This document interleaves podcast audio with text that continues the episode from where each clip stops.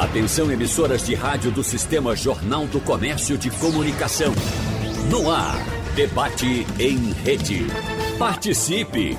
Rádio Jornal na internet. www.radiojornal.com.br A educação é uma das principais ferramentas para combater diversos tipos de problemas sociais e individuais também. Isso se aplica inclusive às questões de ordem financeira. O Brasil ocupa a posição de número 74 no ranking mundial que avalia o nível de instrução da população sobre o assunto, de acordo com pesquisa realizada pela agência Standard Poor's em 2019. Já um estudo mais recente do Serviço de Proteção ao Crédito, feito no ano passado, revela que cerca de 45% dos brasileiros não fazem controle financeiro. E dentre os que fazem, mais de 20% utilizam a própria memória para gerir despesas e receitas. Então, no debate de hoje, vamos conversar com especialistas sobre a importância da educação financeira para a qualidade de vida das pessoas e orientações para quem também quer começar a investir. Já que fim de ano é aquela coisa, né? A gente suspende regime, suspende uh, economia, de algum gasto, alguma coisa, já pensar, não, ano que vem, em janeiro, eu vou começar numa academia, vou começar a fazer exercício, vou fazer um regime e também vou controlar minha vida financeira. Então a gente está antecipando esses assuntos aqui que a gente ainda vai tratar também no decorrer do ano novo, mas vamos logo aproveitar esse embalo, já que está todo mundo pensativo né, em o que fazer no ano que vem. Por isso, nós convidamos para o nosso encontro hoje a economista, consultora financeira empresarial e professora universitária Rita Pedrosa. Professora Rita, seja bem-vinda. Bom dia para a senhora. Bom dia, pessoal. Que convite estar aqui hoje, certo? Estamos aí para o debate. Muito obrigado. Convidamos também o administrador de empresas, especialista em finanças e negócios, Eduardo Vils. Professor Eduardo, seja bem-vindo também. Muito obrigado pela presença. Seu microfone está fechado, Eduardo. Abra, por favor. Agora, vamos lá. Desculpa. Obrigado, obrigado pelo convite. O professor fica como liberdade poética. Eu sou um, um financeiro por natureza, por ter estudado. Não sou professor que nem a nem a Rita, mas conheço uhum. de negócio graças às experiências que eu passei. Obrigado pelo convite, espero que seja um debate um enriquecedor para todos nós. Olha, vamos Obrigado. falar de educação e quando a gente fala de educação, a gente tem que lembrar dos professores. E mesmo que você não atue como professor, você nos ensina alguma coisa. Por isso, uh, eu prefiro uh, adotar o termo professor, porque para mim é a atividade mais importante que existe neste planeta. Porque sem os professores nós não seríamos nada, não estaríamos aqui. Não é isso? Então, vamos lá falar também com o professor Leandro Trajano, que é um personal financeiro, colunista aqui do Jornal do Comércio, colaborador dos nossos debates aqui na Rádio Jornal também. Então, Leandro, seja bem-vindo, muito obrigado pela sua presença. Bom dia, Wagner. Bom dia a você, a todos que estão nos ouvindo, a quem está com a gente também aqui no debate. Professor, eu agradeço também da mesma forma, se é. bem que sim, é, tenho feito muitos cursos, inclusive aula em cursos de MBA também, sempre contribuído com essa ideia, né? contribuindo com essa ideia e acredito muito no que você disse. O professor uhum. é a base e o pouco reconhecimento para isso que a gente tem é uma tristeza, né? E sem é. dúvida reflete também nesse campo aí da educação financeira, que aos poucos vem ganhando mais espaço Porém, eu creio que ainda muito pouco diante de tudo o que precisa para que haja uma grande transformação no nosso país, para que de uma vez por todas o Brasil deixe de ser um país grande uhum. para passar a ser um grande país. Né? É, e quem tem um filho, Leandro, vamos imaginar, fazer a seguinte, o seguinte exercício de imaginação. Quem tem um filho, assim que o filho nasce, a gente tem alguns procedimentos. Primeiro de saúde, claro, de cuidados com a criança, vacinas, tal, né, alimentação. E logo em seguida a gente já começa a pensar educação, porque a gente sabe que educação é fundamental. Não é somente colocar a criança na escola para ter quem cuide da criança. Não, é construir a partir dali a vida de um cidadão, é o futuro daquele cidadão. E quando a gente fala educação financeira, a gente pode trazer esse exemplo da educação formal, a formação de um ser humano, de um cidadão, para nossa formação também, porque a partir do momento em que, pelo menos eu acredito, quero saber a opinião de vocês aqui. Quando a gente tem educação financeira, a gente pode resolver muitos problemas em nossa vida. Muitos. Não é isso? Então, veja só. Ah, educação financeira é para quem tem muito dinheiro. Não, não. Não necessariamente. Né? Vamos lembrar que quem ganha pouco também tem que ter educação financeira, porque tem que viver daquele pouco, Leandro Trajano. É, e saber equilibrar isso é que é o grande desafio, não é? Claro uhum. que é muito desafiador quando alguém pergunta, aí ah, eu que ganho um salário mínimo, tenho que pagar um aluguel, tenho filho em escola, tenho transporte, tenho alimentação, o que é que eu faço para cuidar da saúde da mãe que mora comigo? É bastante desafiador. Mas, por incrível que pareça, é muito desafiador também para pessoas que ganham muito mais do que isso. Claro, níveis de desafios diferentes a responsabilidade de quem ganha pouco e que tem que gerir isso de uma forma desafiadora com letra maiúscula é uma. Uhum. Agora, para quem ganha muito e realmente termina por ter um padrão de vida muito elevado, termina que também falta, também tem esse desafio e falta essa educação financeira. Então, como você muito bem colocou, a educação financeira é para todos. Aprender a gerir. O objetivo da educação financeira não é levar ninguém a ficar rico, milionário, mas é você aprender a gerir o que você tem da melhor forma possível, da mais equilibrada. E isso vai refletir, como você bem disse, na sua saúde, no seu dia a dia, no seu relacionamento familiar, no seu trabalho, naquilo que você desenvolve. Afinal, se você está devendo, você não está proporcionando aos seus aquilo que você acha que é importante, segurança, saúde, alimentação, educação, você não vai estar tá tranquilo. É. Não estando tranquilo, não vai estar tá focado, dificilmente vai ser produtivo e conseguir gerar mais renda para tentar reverter a situação. E quem está numa empresa, então, termina se prejudicando e podendo até quebrar esse galho que está aí. Ou seja, perde essa receita e os uhum. problemas aumentam ainda mais. E no Brasil, isso tudo não para, né? A gente vê que só cresce. Por mais que tenha cada vez mais gente atuando, o desafio é enorme. Quantas pessoas, Rita Pedrosa, passam por problemas no dia a dia que poderiam ser resolvidos simplesmente, né? Desde um simples problema até um mais grave. Um simples, por exemplo, você ter algum imprevisto, Vamos supor, nós temos um equipamento, todos nós temos, chamado smartphone, que grande parte da população brasileira possui ou um smartphone ou um celular, pelo menos para trabalhar, para vender seus produtos. Enfim, a gente sabe que, pelo menos em número de linhas telefônicas, nós temos muito mais linhas do que habitantes nesse país. Né? É, mas vamos supor, aconteceu alguma coisa, quebrou o aparelho, perdeu, foi furtado. Você precisa substituir para você trabalhar né, no seu dia a dia. Então, se você não está prevenido, se você não tem uma reserva, se você não tem pelo menos crédito na praça, você vai ter dificuldades. Um problema mais sério, tem um problema de saúde, precisa de um atendimento médico ou comprar medicamentos para você, para alguém da família. Se você não tem essa prevenção financeira, você vai ter dificuldades. Então, observe a amplitude que nós temos de apenas dois exemplos, Rita Pedrosa, que eu trago um simples, outro mais sério. Né? É, quantos problemas nós podemos ter a partir do momento em que deixamos de lado a educação financeira? costumo falar o seguinte, isso é um problema nacional, né, dos brasileiros. Sim, a gente está falando de uma temática que era de extrema importância, trazendo aí para a área da educação, como sou professora universitária, já fui professora também de ensino fundamental, preste consultoria para as empresas hoje em dia, eu digo o seguinte: a gente tem que ter a base. As pessoas ainda precisam amadurecer muito e, consequentemente, os empreendedores. Falar de gestão financeira, educação financeira não é tão simples quanto parece. Eu dei um curso recentemente para uma instituição pública e aí a maioria da, das pessoas que estavam nesse curso eram empreendedores. E aí, quando eu fui para o lado financeiro, eles disseram o seguinte, Rita, eu nunca imaginei que fosse tão complexo assim. É complexo, mas é necessário. Então, você falou um exemplo bem básico de um celular quebrar. Outra hum. situação extremo, que é a questão de saúde. Realidades gritantes da nossa economia. Então, se a gente pensar em situações que com certeza ela acontece no nosso dia a dia, a gente pensar na educação financeira, acho que foi como o Leandro, se eu não estou enganada, acho que é Leandro, né? Que Leandro. falar agora um pouco. Uhum certo? Falou na questão de você saber gerenciar, se é um salário mínimo ou se é 10 salário mínimo. Eu costumo dizer às pessoas o seguinte, se você não tem um planejamento, tanto faz você ganhar mil reais como cem mil reais, você não vai conseguir gerenciar suas contas. Ter essa noção, quanto eu ganho para ter a noção de custos fixos, custos básicos, custo necessário, custo supérfluo. Celular, hoje em dia, eu não posso colocar como supérfluo. Ele é necessário para a vida das pessoas. Então, você tem que estar tá ciente que eu estou tratando de uma situação que ela é necessária. Eu não estou apenas falando celular é para uso de rede social, que até para rede social você hoje em dia vende, empreende. É isso. É isso que a gente está tratando.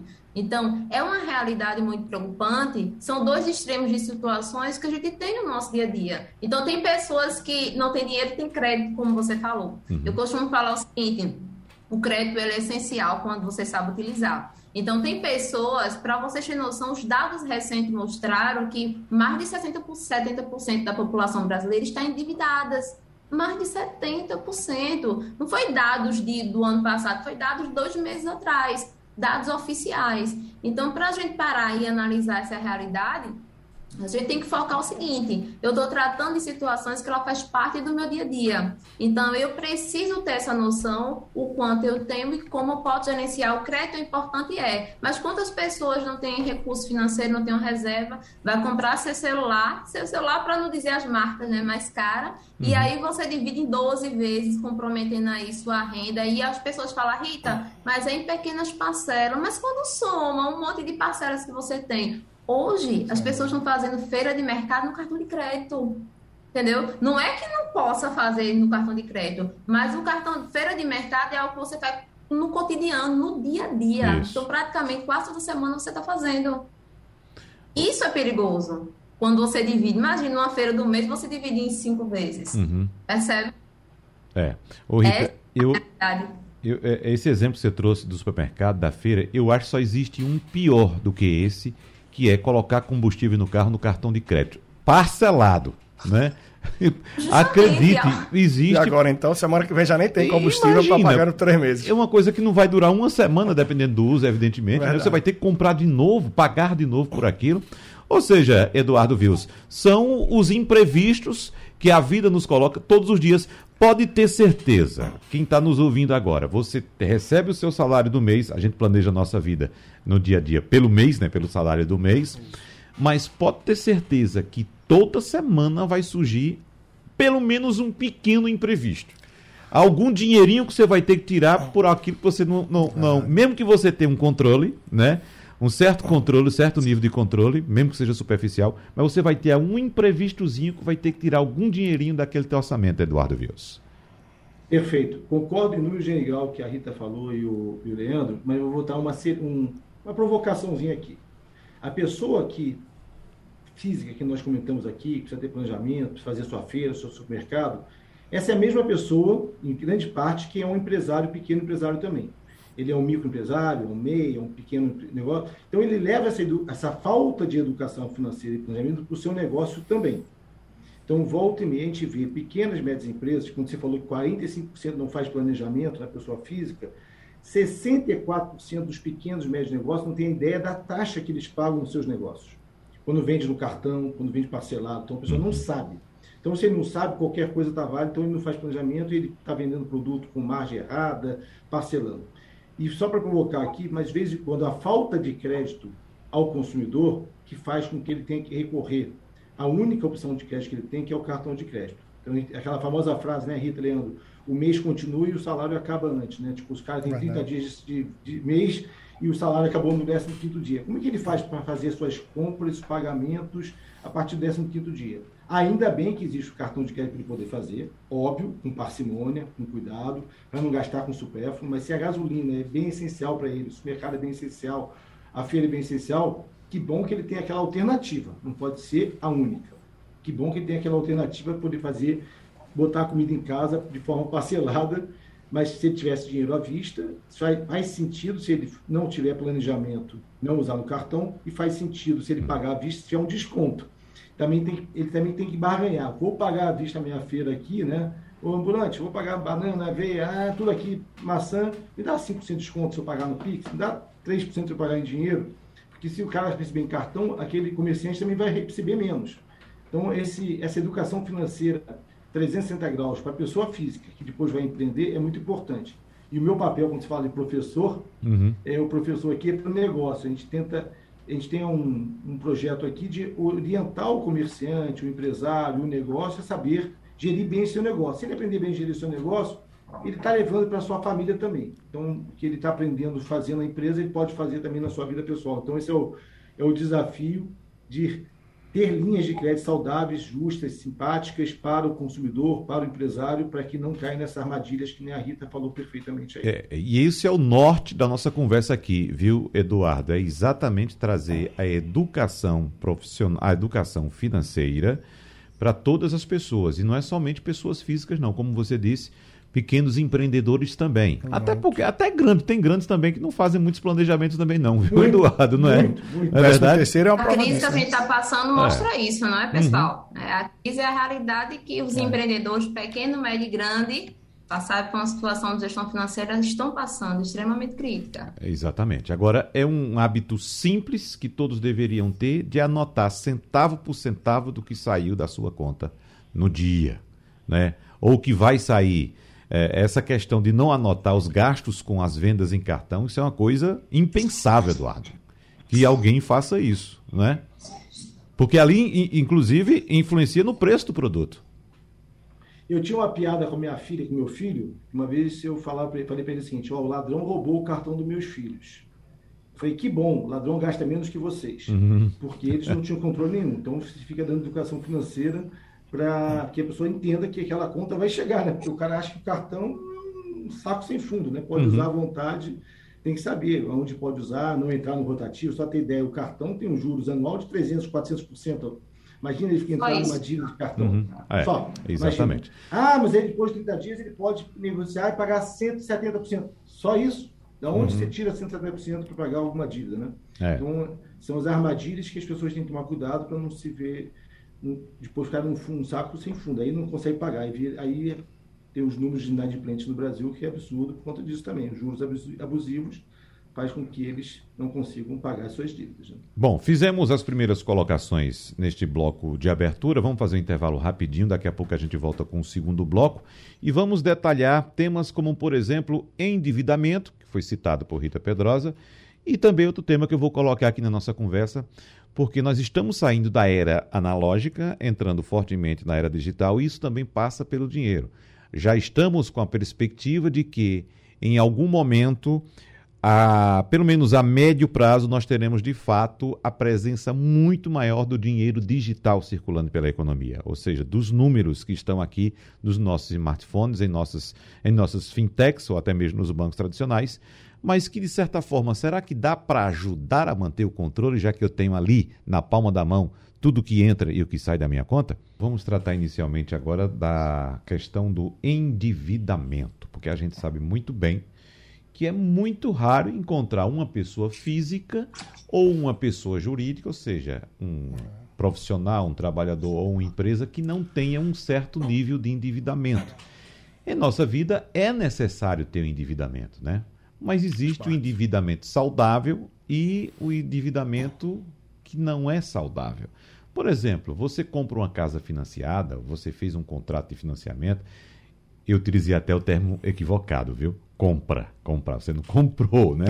A gente tem um ato de dizer, ah, comprei um carro. Ah, foi à vista? Não, financiei em 60 meses. Então você não, é você não comprou um carro, você comprou uma dívida né? Primeiro você comprou uma dívida e o carro vai ser seu quando você quitar a última parcela, a última dessas 60 parcelas. Enquanto você não quitar, o carro não é seu. Isso for parcela balão, então, hein? Imagina, imagina. Mas vamos lá, começando por Rita Pedrosa, essa questão do endividamento.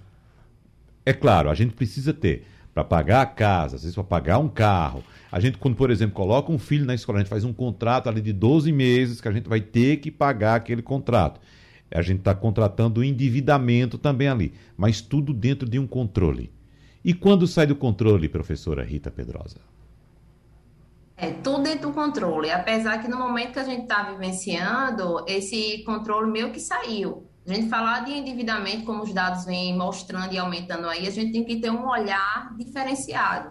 A gente está passando por um cenário em que o endividamento para muitas famílias e empreendedores no geral acabou sendo meio que inevitável, devido à própria falta do planejamento financeiro. O empreendedor está aí, que teve que solicitar empréstimo para continuar com as suas atividades operacionais, sabendo que agora a gente tem um, vilão aí aos poucos, né, que cada vez mais vai aumentando, que é a taxa de juros, que ele é bom para um lado dos investimentos, mas ele é ruim para outro lado aí para quem quer solicitar, certo, é, capital emprestado para financiar suas operações. Sem falar que a gente tem o do dia a dia, Eduardo falou a questão do focando aí para a área da gestão, o empreendedor, o empresário. Isso é muito importante, porque o endividamento, vamos trazer a dívida em si, fato, todo mundo contrai, certo? Todo mundo tem dívida. A questão é como a gente lidar com essas, com essas dívidas. A gente tem dívidas necessárias, a gente tem dívidas que aí é outra situação, né? Que são pessoas, trazendo aí para a pessoa física, são pessoas que entram dentro de uma realidade que é aquela questão do ter para ser. Muitas vezes se endivida de forma desnecessária, mas o endividamento é fato. Trazendo para os empreendedores, não tem como você é, financiar suas operações se você não tem um capital certo? O seu próprio capital social, que na realidade muitos não têm, essa é a verdade. Muitos solicitam capital terceiro. Então, se a gente falar, ah, mas eles estão se endividando, mas esse endividamento vai ter um retorno maior do que a dívida, percebe? Porque se eu estou solicitando capital terceiro via empréstimo e o retorno que eu vou ter o meu empreendimento, o meu valor agregado vai ser maior do que eu estou devendo, do que eu vou pagar, esse endividamento ele meio que é saudável, se a gente poder colocar com essas palavras. Já outros tipos de endividamento que eu pego o dinheiro, vou utilizar de forma supérflua, ou faço dívida desnecessária, e alguém pode falar, Rita, o que são dívidas desnecessárias? A gente está chegando no final de ano aí. É, muitas pessoas estão pensando na sua ceia diferenciada. Se eu trazer para a realidade da minha casa, minha mãe ela tem um costume de dizer o seguinte: ó, final de ano, Natal tem que ser a mesa de frutas uhum. com todo tipo de frutas imagináveis. Isso é sagrado. E esse ano eu disse: mãe, vá com calma, tá? Sou eu que faço essa cesta, essa mesa. E aí a situação não está das melhores. Vamos ter a mesa de frutas, mas essa mesa de frutas vai ser frutas selecionadas. Então veja, eu poderia me endividar trazendo o que a maioria queria o que ela quer, mas eu vou diminuir meu endividamento. Isso é um supérfluo, eu poderia colocar, mas a gente não pode esquecer que gosto, aptidões, opiniões é individual de cada pessoa. Isso do âmbito individual. Do âmbito empresarial, o endividamento eu não posso dizer que ele não existe, ele existe. Ele acontece. Eu tenho endividamento com meus fornecedores, eu tenho endividamento com os meus colaboradores, eu tenho endividamento com o uso de capital terceiro. Qual organização hoje em dia não tem uso de capital terceiro? Se a gente trazer aqui para o estado de Pernambuco, tá aí a AGE disponibilizando crédito mais baixo do que as taxas de juros normais, convencionais, para vários tipos de empreendedores. Isso é um endividamento, mas é um endividamento que, como consultores, né, Eduardo sabe disso, Leandro também sabe disso, a gente faz uma análise, que é viável solicitar, captar aquele recurso para ser um endividamento. Então, a gente precisa ter essa separação, tá certo? A questão uhum. do endividamento. Tem aquele que é necessário quando você tem um planejamento bem arrojado e tem aquele que é desnecessário, que a gente poderia tirar, mas vai de gosto, aptidões, né, preferência dos agentes econômicos. E aí não tem como a gente controlar, é uma questão de consciência mesmo e séria. É, sem dúvida. Agora, Eduardo, no âmbito é, corporativo, as empresas, como já disse a professora Rita Pedrosa, também trabalham com nível de endividamento, não é? Mas o que fazer para manter esse nível de endividamento sempre dentro do controle? Ótima pergunta, assim, fazendo um carona aqui no que a Rita falou sobre a cesta de Natal, né, de frutas, acho que a solução é fazer algumas cestas cenográficas, né? Botar algumas frutas fictícias ali para fingir que faz parte da cesta. Né? É difícil. São dois aspectos na corporação aqui, nas empresas, né, Wagner, Leandro e Rita, na minha opinião. Primeiro, o endividamento saudável, que nem você falou perfeitamente, vocês já falaram. Uma coisa é o compromisso, outra coisa é adimplência, outra coisa é inadimplência. Né? Você tem um compromisso, tem um endividamento, você tem um compromisso de comprar ou pagar alguma coisa que você está colocando na sua empresa. Você tem que fazer bons pesos e escolhas do que, que vai gerar mais resultado para sua empresa, para você pagar aquele, aqueles custos, você tal, fechou um contrato, um estoque, investiu numa sede, investiu num veículo, investiu em alguma coisa, usar o crédito ou esse endividamento com o parceiro, com o fornecedor de forma inteligente. O que a gente tem aqui na nossa empresa, por exemplo, na consultoria de soluções financeiras para o pequeno e médio varejista é a gente oferece linhas de crédito para ele. Primeira pergunta que a gente faz na linha de crédito: esse crédito é para quê? O que você espera gerar com aquele crédito? Que olhar o balanço, olhar o passado dele, prestar um dinheiro, entender que a loja da Rita está usando aquele crédito simplesmente para pagar uma dívida anterior, mas como é que ele vai gerar receita nova? Então a gente fala assim: não é mais inteligente, Rita, na sua loja, se pegar esse crédito da justa para você investir no seu estoque ou alguma ação para que você vai vender mais, para você poder pagar aquele empréstimo? Que é famoso efeito, tipo, um, pega um empréstimo, paga outro, paga outro, paga outro, e fica, e fica impagável. Se não estiver pegando um empréstimo para poder, uma linha de crédito para investir no seu negócio, para poder crescer o negócio dele, a gente não oferece a linha de crédito. Não. A gente pergunta se a linha de crédito para você faz, comprar uma coisa supérflua, que nem a Rita falou, ou para gerar receita para sua empresa. Se é pagar a escola, alguma coisa da sua família, infelizmente eu não vou poder te conceder, porque isso não vai gerar a receita para você pagar mais vezes a escola. Então, essa educação financeira do comerciante é para que você vai usar aquele crédito, como você espera pagar, precisa de carência, não precisa de carência, quanto tempo você vai conseguir gerir receita no seu negócio. E outras coisas que a gente consegue fazer aqui na empresa é oferecer linhas de crédito que ele vai usar agendas futuras dele de recebíveis para pagar títulos imediatamente com desconto. Então imagina o seguinte, eu tenho que comprar um fornecedor, pagar um fornecedor de camisa, de short, seja o que for, de comida. Se eu ligar para esse fornecedor e falar, vou pagar à vista, que desconto você me dá?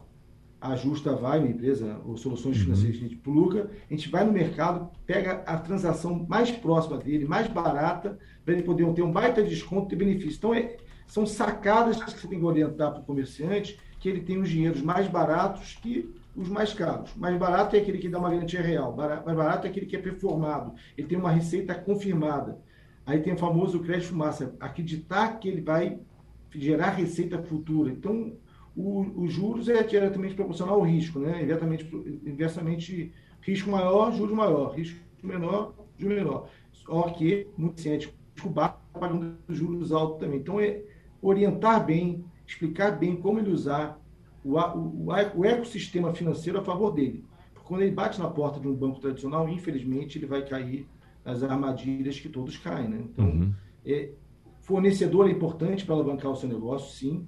Um dos dinheiros mais baratos que você pode ter negociar bem com seus fornecedores, fazer um planejamento de compra, dar, ter desconto. Que quem compra bem, vende bem. Quem compra mal, vende mal. Não tem como comprar mal e vender bem. Isso é é mais que provado, não é isso, Rita, Leandro, na minha é. opinião.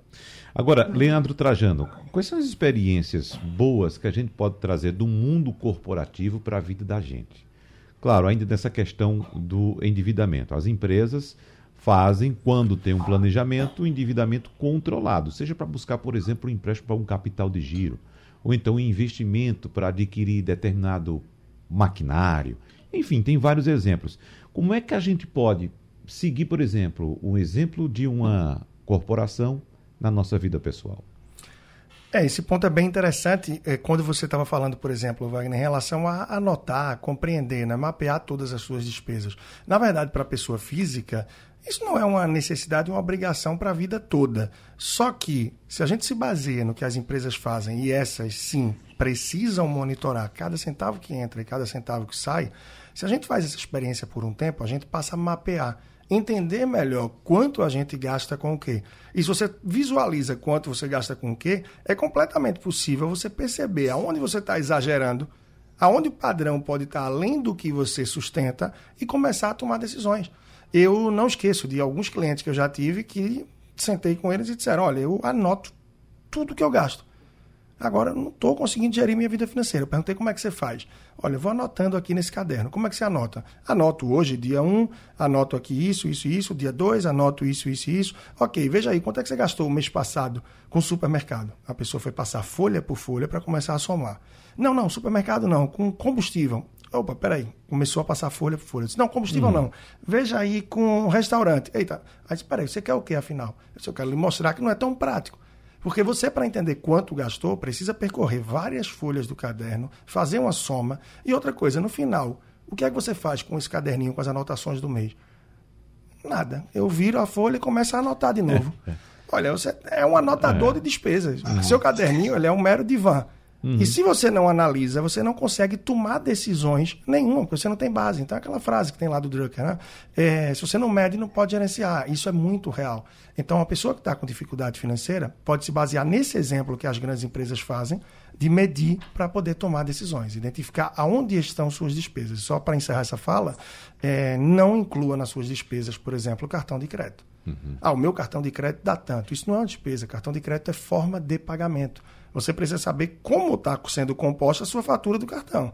20% de alimentação, 30% de roupa, tantos por cento de acessório, de eletrônico, não importa. Aí você vai entender aonde está o supérfluo e aonde é que o seu padrão de vida está indo além do que você sustenta, uhum. para poder tomar atitude. É, agora tem outros detalhes também, viu, Eduardo, ainda no mundo corporativo e trazendo também essa experiência do mundo corporativo para a vida pessoal, porque a gente sabe que, como o Leandro estava dizendo, né, essa questão de somente anotar não vale muito, não. Você tem que fazer um planejamento. Não. Nós temos o hábito de, de, de planejar, por exemplo, o, o, o valor diário.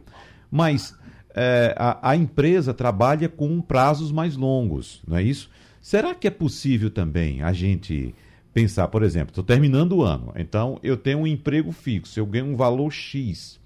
Será que já é possível a gente fazer um planejamento anual também, assim como fazem as empresas? Parar e dizer, olha, vou receber tanto, multiplicar meu salário por 13, para quem recebe o 13 terceiro salário, e ter tudo anotado ali, saber exatamente quanto vai gastar. Isso é possível ou somente no mundo corporativo, Eduardo? Eu não tenho dúvida que é possível. Eu tenho muitos exemplos próximos, familiares, eu, etc., que um percentual da renda é sempre destinado para ou para aplicação, para deixar com reserva. Ah, vai ter um evento importante no final do ano, no aniversário de 15 anos da filha, ou algum uhum. tipo, as pessoas vão economizando sabendo que tem um evento. Fazer que nem empresa. Quero fazer expansão da empresa ou quero fazer um evento familiar. Não adianta esperar no último momento, no último dia do, na véspera daquele evento, tentar programar a viagem. Né? Então, assim como você programa a viagem, programa um aniversário, uma festividade, que nem a Rita falou do Natal, as pessoas programam o Natal dia 15 de dezembro, né? a gente está programando Natal já no, no, no, início do ano, fala assim, se eu quero fazer uma baita festa de Natal, vou guardar 10% dos meus, dos meus recebíveis, etc, tal, do, meu, do que eu ganho todo mês, vou guardar para emergência, vou deixar aplicado, falar que nem aquela frase, o antigo é, é, ministro Mag, né? Esse valor aqui é imexível, né, Wagner? Vou deixar esse uhum. aqui, não vou mexer por nada, esse aqui é uma reserva estratégica para eventualidades ou para um evento específico. Então, tem sim, dá para fazer.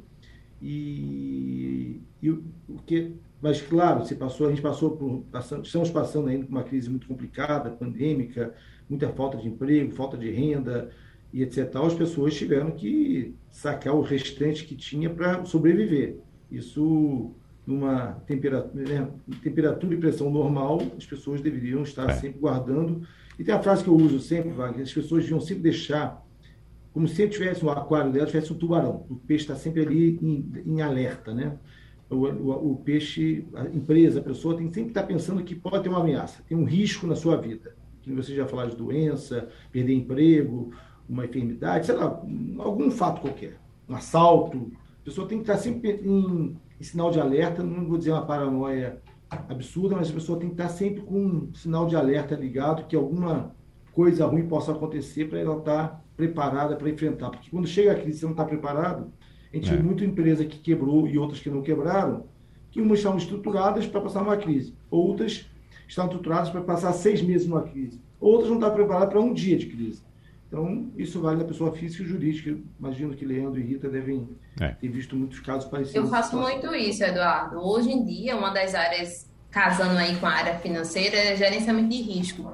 Eu faço muito no dia a dia, porque eu faço análise de previsão estatística. Então, quando vocês falaram a questão, ó, é, pessoa física também tem que ter esse planejamento a longo prazo, assim como as organizações, com certeza são metas. As organizações têm metas, objetivos para ser alcançados, pessoas físicas também. Então, eu faço essas projeções, eu faço essas previsões, essas análises estatísticas, para a gente estimular, determinar, prever o quanto você precisaria para determinado tipo de objetivo e como você poderia acumular ao longo do período. Eu fiz isso para mim, com o financiamento que eu tinha, que era para cinco anos, eu liquidei em dois anos. Então, a gente faz um planejamento. Para nós, pessoas físicas, aí seria um planejamento de, de médio e longo prazo. Para empresas, né, até um ano, curto prazo. Mas a gente precisa fazer o risco é todo momento, né, gente? A gente sofre um risco, de repente passou mal, vai para o hospital. É um risco que você precisa tirar sua reserva, como a gente falou no início aqui do nosso debate, que situações que acontecem no dia a dia. Então, eu uhum. sempre digo o seguinte: o risco faz parte do nosso dia a dia. Como empresário, faz parte da sua tomada de decisão. Não tem nenhuma decisão com 100% de confiabilidade. Quem disser isso está mentindo.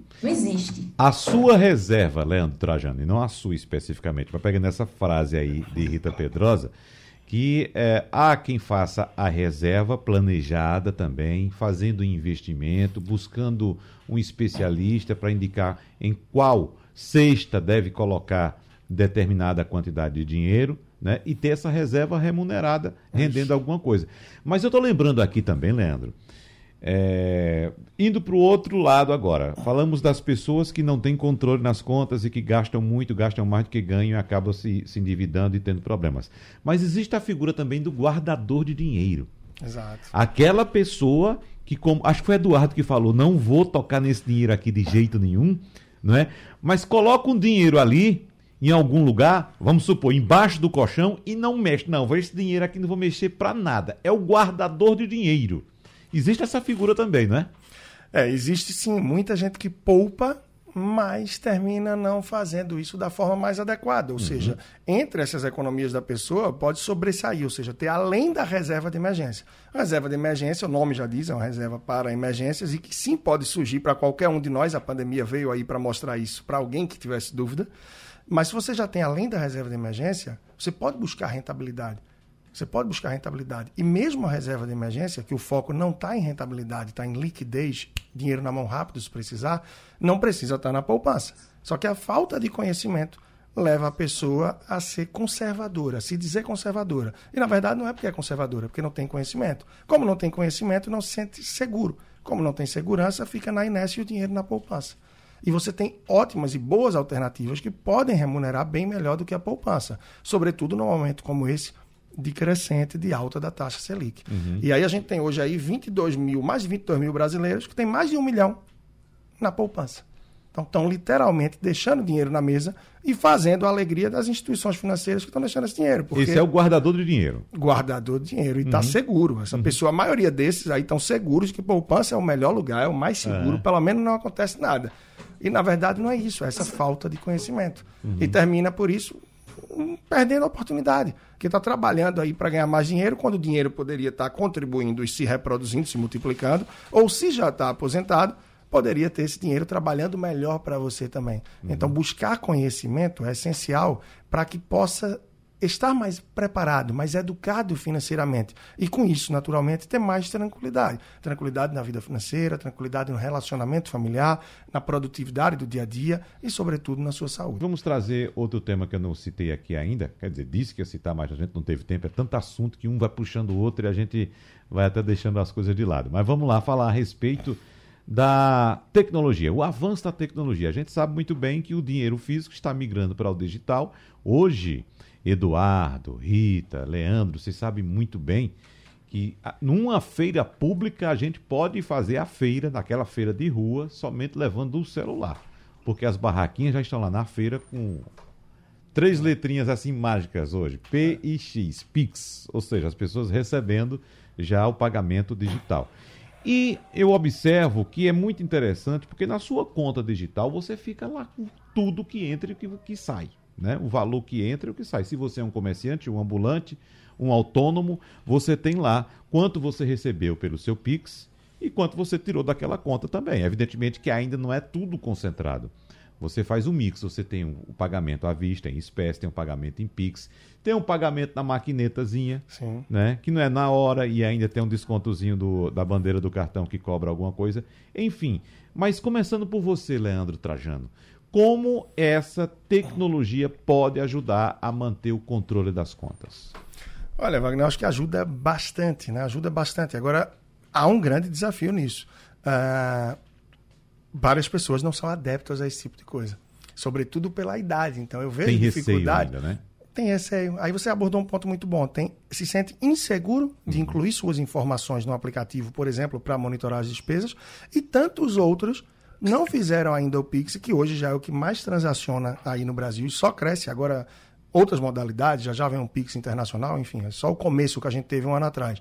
Mas se sentem seguras, porque a gente tem tanto golpe, tanta coisa, mas é uma parte da população, sobretudo as pessoas mais velhas, que não se sentem tão seguras e não tem tanta familiaridade com isso. Então, termina é, não se incluindo essas pessoas, de certa forma, nesse grande avanço tecnológico. Eis que chega uma pandemia do nível da que a gente segue vivendo, e empurra todo mundo para isso. Então, a pandemia realmente pressionou para que pessoas das mais diversas faixas etárias e classes sociais aderissem à tecnologia de uma forma que favoreceu bastante. Afinal, cada vez menos a gente precisa ir no banco, seja para um pagamento, para tirar uma dúvida, é, para um recebimento, para uma transferência, e torna tudo isso muito mais prático. Então, eu acho que tudo que a tecnologia traz, e o Brasil só experiencia isso agora, é muito do que já acontece, por exemplo, na China e em outros grandes países onde toda essa realidade da transferência instantânea, pagamentos através de QR Code, entre tantas outras, já acontecem há muitos anos. E isso aí eu acho que é uma ponta do iceberg, de fato, diante de tudo que está por vir, por exemplo, com o uhum. Open Banking, que deve facilitar muito todo tipo aí de relacionamento bancário, onde hoje tem meio que uma guarda muito grande das informações. E isso dificulta para várias questões que são práticas do dia a dia. A partir de agora, eu acho que a gente vai conseguindo evoluir também nesse sentido. É, agora, Rita, é, é, impressionante como muita gente ainda tem receio da tecnologia, tem medo e até, certo ponto, desconhecimento também. Vou trazer uma experiência pessoal, professora Rita. Semana passada eu fui ao centro do Recife, onde tem muita circulação de pessoas, e a gente encontra muitas pessoas com essas características, né? Que tem receio de mexer na tecnologia. E eu tive que fazer um saque de algum dinheiro. Pouca coisa, pouca coisa, só para fazer um pagamento de uma pessoa que não recebia é, é, é, o pagamento eletrônico. E eu entrei em uma agência bancária, uma grande agência bancária do centro do Recife, e estava uma fila enorme no caixa de atendimento eletrônico. Enorme. Meu Deus, vou pegar essa fila toda. Veja só. Né? Para quem já tem aversão à fila e a banco, aí eu vou ter que enfrentar. Mas eu comecei a perceber um movimento estranho. Tinha dois, alguns funcionários do banco nos caixas eletrônicos, atendendo as pessoas, e alguns caixas disponíveis, os caixas eletrônicos. E eu vi que algumas pessoas iam lá, tiravam, a pessoa não está respeitando a fila, eu comentei com a pessoa. Não, é assim. Se o senhor sabe mexer, o senhor pode ir lá. Professora Rita, essa fila enorme era das pessoas que não sabiam manusear o caixa eletrônico do banco, que não é uma coisa de hoje, isso é uma coisa que tem décadas no Brasil. Décadas. Imagine manusear um sistema de pagamento através do celular. Então veja o desafio que existe pela frente, professora Rita Pedrosa. Olha, é uma coisa é fato. A tecnologia está acessível para todos, mas ainda não é para todos, certo? Nem todo mundo utiliza. Isso a gente pode falar em várias esferas. Se eu for trazer para a área da educação, porque tanto eu trabalho nessa imersão da educação como na imersão do mercado. Se eu trazer para a área da educação, a gente tem aí a dificuldade dessa adaptação, dessa imersão da tecnologia que caiu assim, de paraquedas, que era um processo natural, mas bem como o Leandro citou, a pandemia proporcionou né, que isso viesse com mais intensidade no período bem mais curto, mas que eles também não tinham acessibilidade, nem os professores tinham até então. Trazendo para o dia a dia, em termos de empreender, aí a dificuldade é mais preocupante. Então, só trazendo para esse lado aí que você queria comprar algo, mais ou menos, se eu não entendi errado, e a pessoa só recebia dinheiro, não recebia. Pix. Isso é perigoso, porque aí você acaba perdendo aquele cliente certo? Que poderia comprar, porque você poderia estar cansado e não querer ficar lá na fila para fazer o saque, entende? Então, para o empreendedor, isso ainda é muito mais sério. Ele precisa entrar nessa adaptação do cenário, que é essencial, a economia muda, ela é dinâmica, então você precisa entrar. Agora, tem esse outro lado. Do mesmo, do mesmo jeito que você pode perder seus clientes, tem pessoas que têm essa dificuldade e esse entrave. Isso ainda é fato. Isso também é uma questão cultural. As pessoas têm medo da internet. Tem medo da internet de colocar seus dados, como já foi falado. Tem medo da internet que passa todo momento na televisão, né? É questão de rede, uhum. é questão de relacionamento. É um conjunto de fatores. Então, como a gente vai balancear para fazer com que aquele empreendedor entre? Eu sou do interior, minha família é do interior que lá todo mundo tem que aceitar Pix, né? Desde aquele trabalho mais artesanal ou não, porque as pessoas hoje não estão utilizando dinheiro, é questão de segurança. Também é questão de segurança. É questão de diminuir o custo para o empreendedor. Mas essa realidade, então a gente, a nossa temática de hoje é educação financeira. Isso é educação financeira. É ensinar as pessoas. A gente precisa mais de capacitação do dia a dia, mais debates como esse, aberto para toda a sociedade. É isso que a gente precisa para desmistificar, porque risco a gente tem em qualquer momento. Seja no ambiente fixo, seus dados, as pessoas conseguem fraudar seus dados de dentro de casa se brincar. Consegue pegar aí teus documentos, abrir conta, fazer um monte de coisa. Então, veja, as pessoas estão com entrave em uma realidade que ela é inevitável, porém esse medo é comparativo a outros medos reais. Quantas uhum. vezes a gente tem pessoas que já teve conta fraudadas, é, dados usurpados, a mesma coisa como poderia acontecer na internet. Então, para o empreendedor é mais perigoso ainda não saber lidar com essa tecnologia. Então, vamos lá para o empreendedor, Eduardo Vils. Faltam aí um minuto e meio para a gente encerrar o programa mas eu queria que você trouxesse também essa experiência da tecnologia no mercado corporativo, porque a gente escuta muito, inclusive no, no varejo, um termo em inglês chamado omnichannel, ou seja, você é. tem que utilizar todos os canais. Então, se o cliente bateu a tua porta, se ele quer pagar em dinheiro, pagar Pix, pagar no cartão, você tem que oferecer essa modalidade de pagamento, você não perder aquela é venda. Né? Eu ainda me dispus a triar um dinheirinho para fazer essa compra. Outras pessoas não faziam isso, Eduardo. Com certeza, e o Omnichannel é essencial, você ter todas as possibilidades, não só de canais, com todas as modalidades de recebimentos e pagamentos. Você pode ter o digital, presencial, seja o que for, um gateway de pagamento, um e-commerce, e você tem que ter cartão, ter débito, ter Pix, ter QR Code, que o Leonardo falou.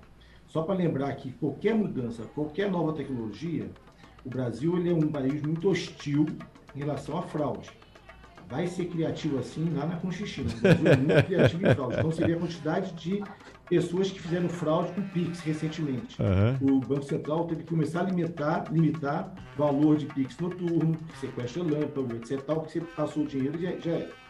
Open Bank, que nem o Leandro falou, muita perfeição aí, eu acredito muito que Open Bank, Open Finance, vem com uma facilidade para os empresários, para as empresas entenderem o seguinte: não adianta continuar usando somente os, os elementos, os players, os participantes do mercado atual. O mercado hoje é quase 90% do mercado de crédito, de transações, etc. Ainda continua acontecendo nas mãos dos mesmos de sempre. Por mais que você tenha visto agora, ontem, ontem o IPO de um grande, uma nova fintech aí que está crescendo muito, etc. Mas 80% do volume transacional ainda continua acontecendo nos mesmos bancos de sempre. Então, se a gente empresário, nós empresários, nós pessoas físicas, não acreditarmos nas fintechs, na tecnologia, a educação financeira junto com a inclusão digital anda de mão dada. A inclusão digital, a inclusão financeira, para mim, irrita, Leandro. Uma coisa não funciona sem a outra, está na palma da mão, que nem o Leandro falou. Você tem um smartphone, você faz um Pix, faz um pagamento, uma conta digital. Por exemplo, na nossa solução aqui, a gente dá uma conta digital para o empresário para ele controlar seus gastos, suas vendas. Você falou de poupança no outro bloco, Leandro a gente, quando visita um cliente, o cliente fala, onde você vai receber suas vendas? Ah, na poupança. Você vai vender e vai receber no prazo ou vai antecipar? Ah, eu vou antecipar. Por que, que você vai pagar 1, 2, 3%, seja qual for a financeira que estiver antecipando para as vendas, para colocar na poupança que você perdeu 8% ano passado? Uhum. Por que você vai pagar 1% para antecipar para aplicar a negativo? No caso. Então, essa educação financeira mostrar para ele que guardar no colchão ano passado, talvez guardar no colchão foi melhor do que guardar na poupança, brincadeira, exagerando aqui. É verdade. É, um pouco, mas, mas assim, é, o, o, cara, se a pessoa, o empresário, o empresário, a pessoa física não tiver essa educação financeira e a inclusão digital, usar o melhor de cada player, ele vai sempre cair pagando taxas abusivas. Ele tem que saber usar assim, a tecnologia a seu dispor, que nem a Rita falou, se você não tiver o Pix, não tiver débito, não tiver crédito, não tiver parcelado, não, te, não souber usar essas modalidades, você perde venda. Você tem que saber precificar também como empresário, Wagner, uhum. diferente. O Pix, pode ser cobrado diferente o valor na venda do que o valor parcelado. Não tem nada de errado nisso. É lei. Eu posso vender em 12 vezes um valor de 100 reais por 105 12 vezes, que cabe no orçamento da Rita, ou perguntar, Rita, quer pagar no Pix? 95 reais. Aí eu, empresário, que eu tenho uma gestão, falei, 95 reais à vista vale mais do que 12 vezes. E eu vou. Só que o empresário faz 100 reais à vista e a prazo. O que o consumidor vai fazer? Vai pagar é, a prazo. Exatamente. Isso mesmo essa educação financeira e inclusão digital dá soluções, dá opção. Abrir o mercado com o PBEM, que para mim é o grande marco regulatório do uhum. Brasil, uhum. que vai fazer com que as empresas tenham mais opções, possam ter melhores soluções, soluções mais justas, fazendo um merchan aqui da nossa empresa, que é a solução financeira completa para o pequeno e médio comerciante poder se resolver com conta digital, link de pagamento, recebimento, pagamento de contas sem juros, etc. Então, acho que a educação financeira passa, acho não, tenho certeza que passa pela inclusão digital. Os nossos agradecimentos ao especialista em finanças e negócios Eduardo Vils, a também economista, consultora financeira empresarial e professora universitária Rita Pedrosa, e ao nosso personal financeiro, colunista aqui do Jornal do Comércio, Leandro Trajano, pela participação no debate de hoje. Teremos outros encontros ao longo de 2022, sem dúvida. Muito obrigado pela presença de todos. Sugestão ou comentário sobre o programa que você acaba de ouvir, envie para o nosso WhatsApp 99147 8520.